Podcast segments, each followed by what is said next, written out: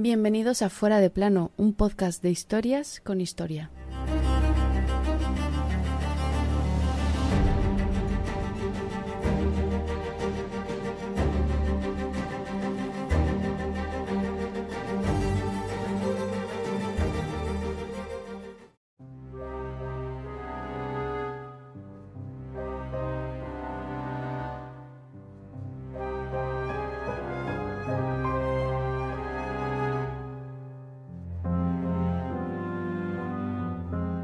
Nunca estuvo destinada a reinar, pero lo hizo, y ha pasado a la historia como ejemplo de una reina romántica, enamorada, bella, y sí, quizás lo fue, pero también depresiva, vigoréxica, irascible, bulímica.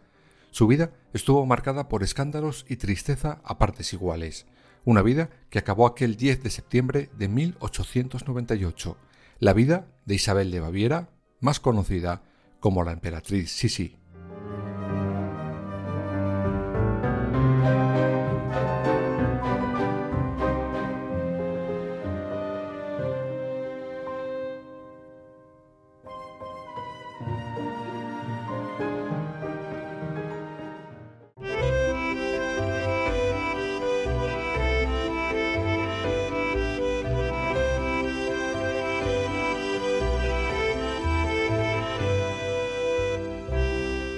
Isabel Amalia Eugenia de Baviera, es decir, Sisi, había nacido en 1837.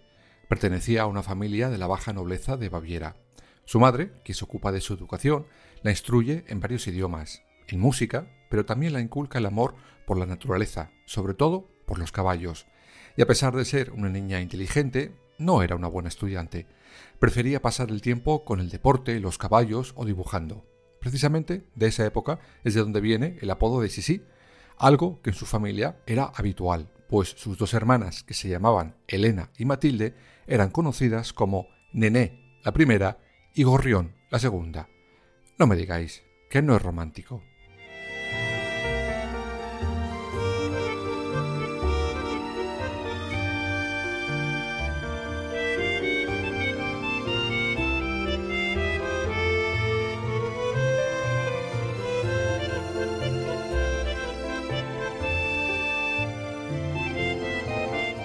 Con 15 años, la vida de nuestra protagonista de hoy dará un giro de 180 grados. La madre del emperador, Francisco José de Habsburgo, le andaba buscando esposa y tenía una idea clara. Quería una nuera de su entorno más cercano. No le apetecían desconocidas para su niño bonito. Y resulta que la madre del emperador y la de Sisi eran hermanas. Ambas se ponen de acuerdo y eligen a la futura esposa del emperador. Y no, no fue Sisi, sino la hermana mayor, Elena o Nené para los amigos.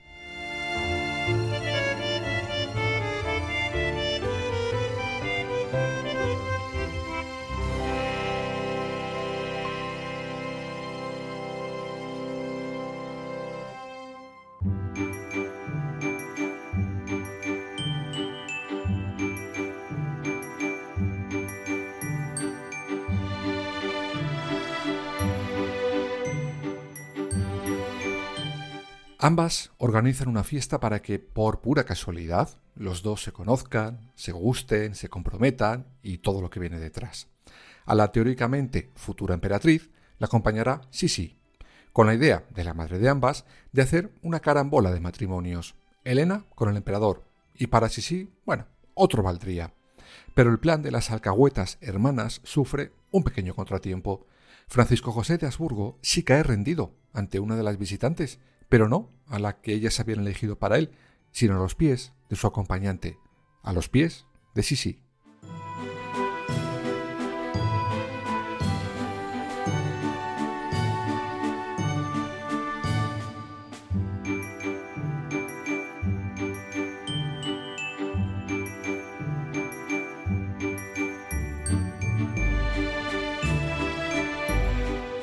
Dicen, eso sí, que Sisi no sufrió el mismo flechazo. A ver, si le pareció mono y esas cosas, pero el tema de ser emperatriz mm, la tiraba para atrás. No le apetecía meterse en ese berenjenal. Prefería casarse con alguien más humilde. Pero claro, a ver quién era la guapa que le daba un nones al mismísimo emperador.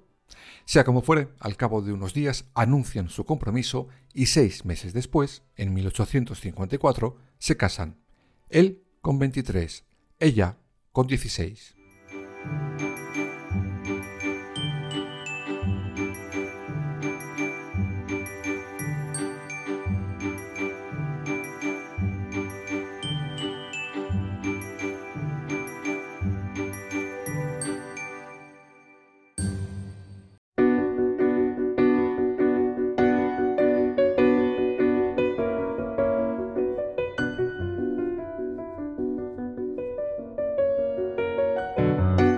Y el flamante matrimonio se va de luna de miel con la suegra.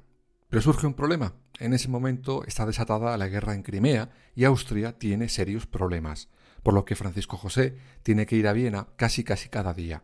Así que tenemos a la recién estrenada esposa, Sisi emperatriz, más sola que la una. Bueno, sola no, rodeada de extraños y con su suegra. No me digáis que como luna de miel no suena ideal.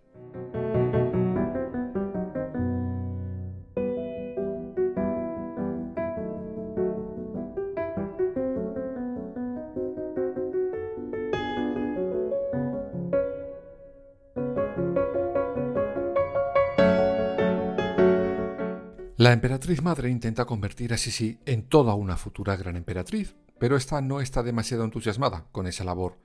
Desde esa semana, Sisi ya dejará claro que su lugar en la corte es más una obligación que un gusto, y que el sistema rígido y encorsetado no era para ella. Por ejemplo, la suegra la intenta enseñar a bailar y ella prefiere irse a montar a caballo. Esta forma de ser, más introvertida, menos aficionada a la disciplina, era justo la contraria a la de su esposo, el emperador. Pero claro, era lógico. Francisco José había sido educado desde que era un bebé para ello. Sí, sí, no. Y esto empezó a provocar algún choque que otro entre la pareja.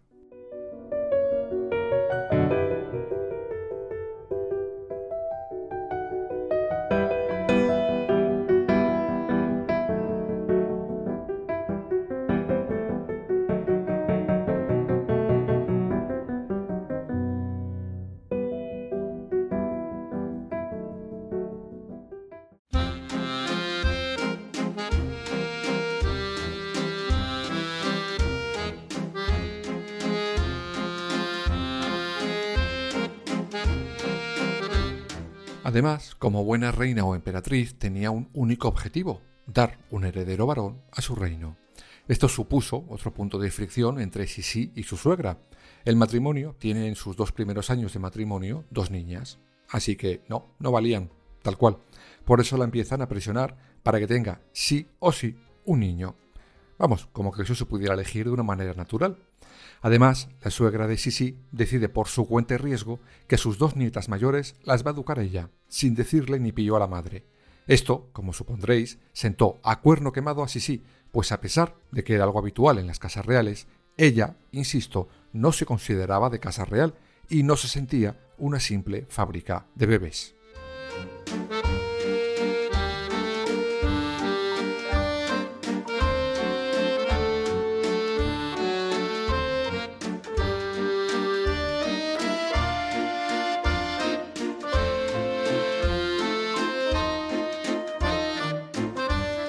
Dicen que un buen día Sisi se encuentra en su escritorio este texto supuestamente escrito por su querida suegra.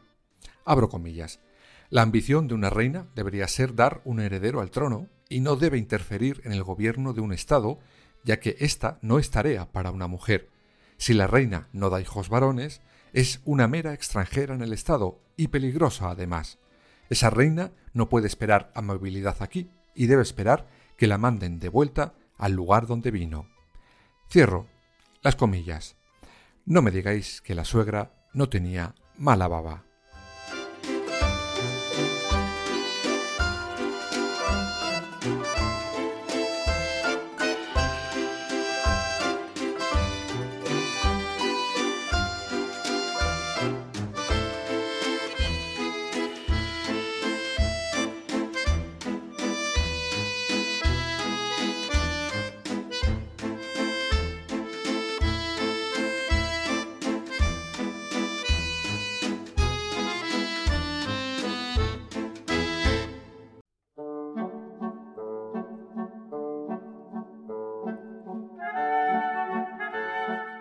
Finalmente, sí, sí, sí, ¿cuántos es? tuvo a ese esperado heredero, el príncipe Rodolfo. Sin embargo, el matrimonio de Sisi y Francisco José se fue enfriando. Ella pasaba largos tiempos fuera de palacio, tanto es así que dice que fue ella misma la que allanó el camino para que su esposo tuviera una amante oficial, la actriz Catarina Scratch. Los Sálvame de la época la llamaron la emperatriz de Austria sin corona.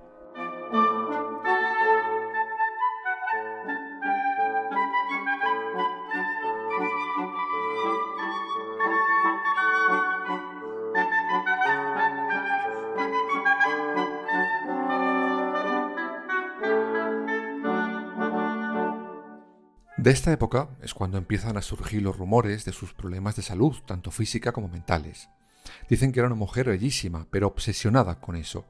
Practicaba horas y horas de ejercicio para mantener su figura, una figura que encorsetaba casi hasta no poder ni respirar. Pronto surgen los rumores de la vigorexia, como lo llamaríamos hoy en día, y de la bulimia de la emperatriz.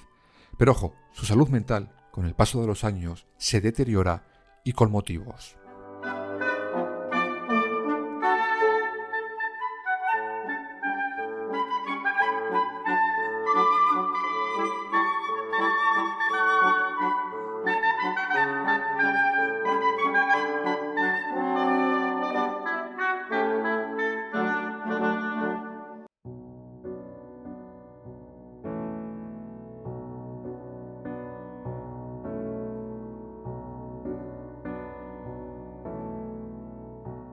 El primero es evidente, no estaba preparada para ser emperatriz ni para la vida de la corte, pero sobre todo hay dos acontecimientos que la marcarán para siempre.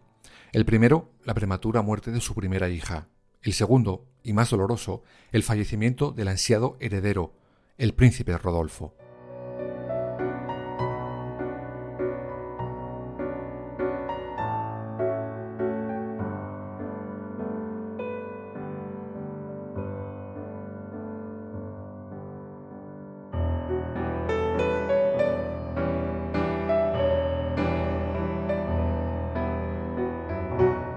Este caso ya lo contaremos en un capítulo propio porque es apasionante y en buena medida casi un misterio aún por resolver, pues los investigadores no se ponen de acuerdo. Solo os diré que el 30 de enero de 1889 el príncipe Rodolfo y su amante aparecen sin vida en un pabellón de caza. Esto hundirá tanto al emperador como a Sisi. Insisto, ya lo contaremos con todo lujo de detalles.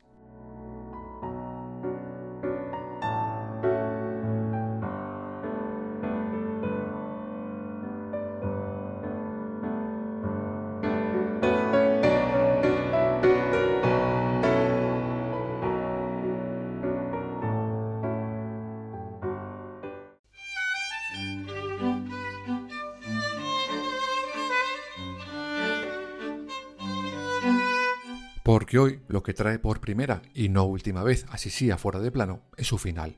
Pues bien, Sisi la emperatriz decide visitar Ginebra. Llega a la ciudad el 8 de septiembre de 1898, rodeada de su séquito. Doncellas, secretarios, chambelanes, militares y ayudas de cámara. Se alojan en una gran suite, como no podía ser de otra manera. Estaba allí simplemente porque había sido invitada por una importante familia de la zona. Como siempre que viajaba de hotel, la emperatriz se registra como condesa de Hohenbems. Pero esta artimaña, para pasar desapercibida, no la valdría de nada, pues un hombre sabía que sí sí estaba allí, Luigi Lucchini.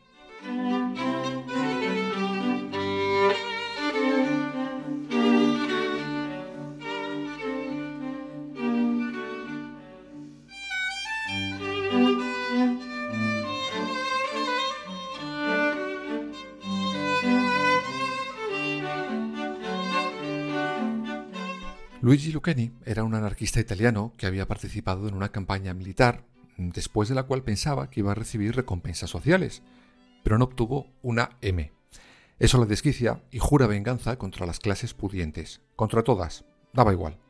A partir de ese instante empieza a planear atentados, uno y otro y otro y otro, contra todos, mientras busca trabajo en varios países, pero cuando llega a Ginebra se queda sin dinero. Por tanto, tendría que buscar un objetivo, digamos, más local.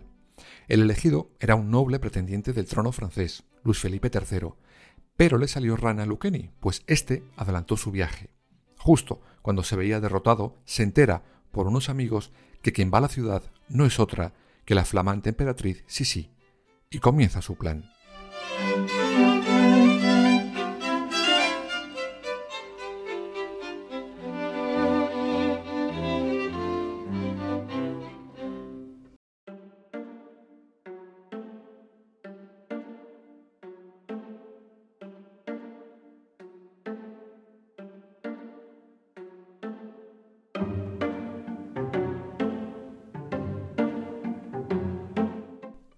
El 10 de septiembre, la una y media del mediodía, y Sisi planeaba subirse a un barco que la llevaba de Ginebra a Montreux. Su séquito estaba cargando su equipaje ya en el barco y ella caminaba sola con su dama de compañía. Esto hubiera sido imposible en otra reina o emperatriz, pero una vez más se demuestra que ella no estaba por la labor de las imposiciones de su categoría social. Pues bien, cuando va a subir a ese barco, un hombre la aborda de repente y cae. Él sale corriendo, pero ella consigue ponerse de pie. Pensó, vaya empujón que me he llevado. Lo que no sabía era que le quedaban minutos de vida. Ese hombre, Lucchini, no la había empujado, la había apuñalado.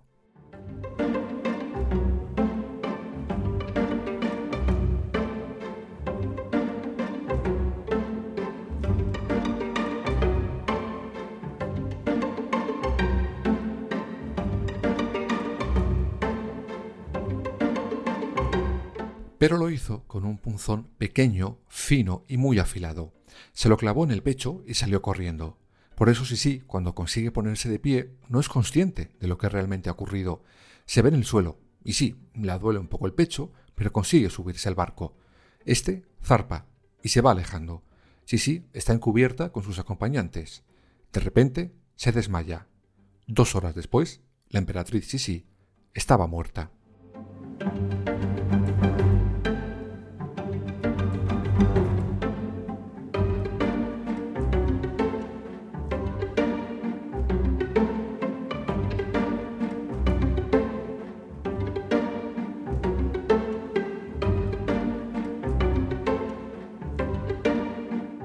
El médico que la examinó dijo que la herida en el pecho le había causado una hemorragia interna, pero que por las ropas que llevaba y el corsé tan apretado no se dieron cuenta antes de lo que realmente ese hombre le había hecho momentos antes de subirse a ese barco.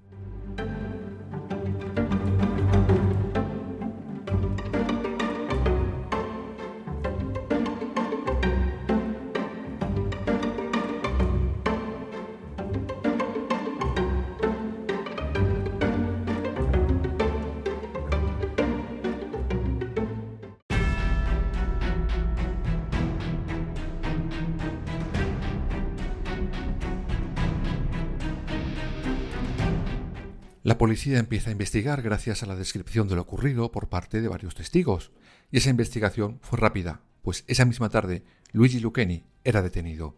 Cuando lo interrogan está pletórico. Sí, sí, como lo oís, nada de asustado o temeroso. No, exultante. Cuando le preguntan el por qué había asesinado a Sisi, su respuesta fue clara. Porque soy anarquista, porque soy pobre, porque amo a los trabajadores y deseo, deseo ver la muerte de los ricos. Lucchini ya tenía los titulares y la fama que andaba buscando, pero todavía quería una cosa más, que le cortaran la cabeza.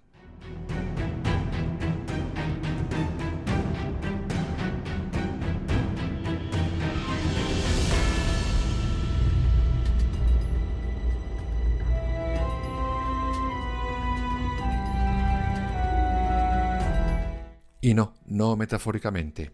¿Pero para qué? Pues para pasar a la historia como un mártir de la causa. El problema y la decepción le vino cuando se enteró que en Ginebra no había pena de muerte. Pide en ese momento que le lleven a otro lugar para el juicio, donde sí hubiera pena de muerte por decapitación. Pero le dicen que tururú. Le juzgan y le condenan a cadena perpetua. Doce años después, en 1910, Lucchini fue encontrado sin vida en su celda. Se ahorcó con su cinturón, aunque al final sí consiguió que lo decapitaran.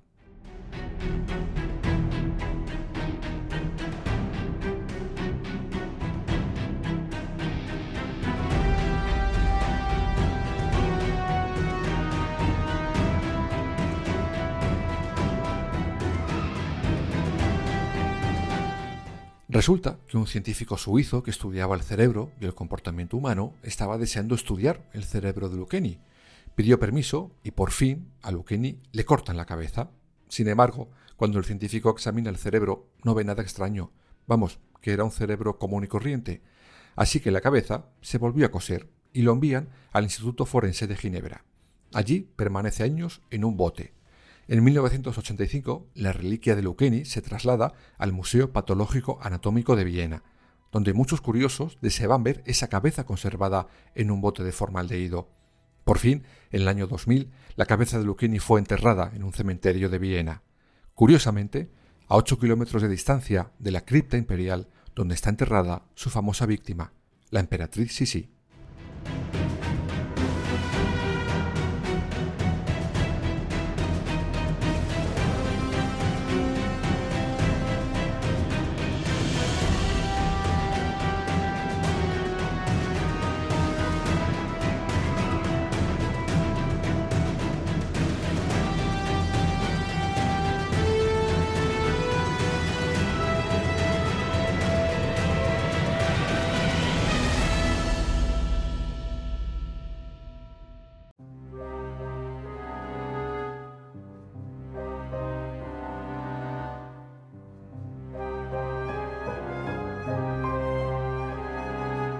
Sí, sí, la emperatriz por sorpresa, la que no estaba destinada a reinar ni lo deseaba, la que no quería ser el centro de atención, con su asesinato, su ejecutor consiguió justo lo contrario. Desde ese día, y gracias a la infinidad de libros y películas, es una de las reinas más populares y un reclamo turístico tanto para Austria como para Hungría.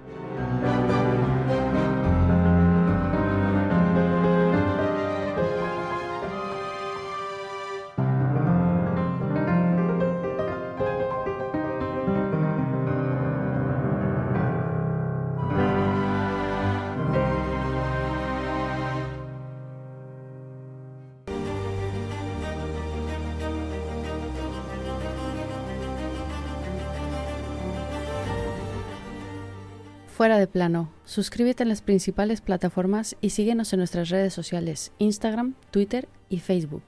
Fuera barra baja de plano.